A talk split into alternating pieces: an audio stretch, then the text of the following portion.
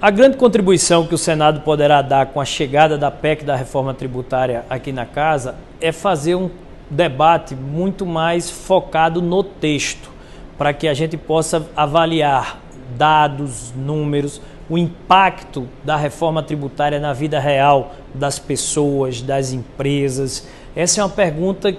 que acabou ficando uma lacuna na Câmara dos Deputados que não foi possível preencher, já que devido ao cronograma bem apertado, a apresentação do texto foi uma semana, a votação na outra, não deu para se aprofundar nesses temas. Então, aqui nós vamos procurar essas definições. A reforma tributária, ela tem de vir para melhorar a vida do cidadão, para facilitar a vida de quem paga o imposto do empreendedor, do contribuinte e do cidadão. Reforma tributária não pode ser apenas para melhorar a vida dos governos, para aumentar impostos, aumentar a carga tributária, melhorar a arrecadação, não é apenas disso que falamos. Então, o grupo de trabalho na CAI, na Comissão de Assuntos Econômicos, irá fazer esse trabalho colaborativo, né, com o trabalho do relator, o senador Eduardo Braga, para que a gente possa fazer as modificações, aperfeiçoar o texto e fazer com que a reforma realmente possa ter a língua do cidadão.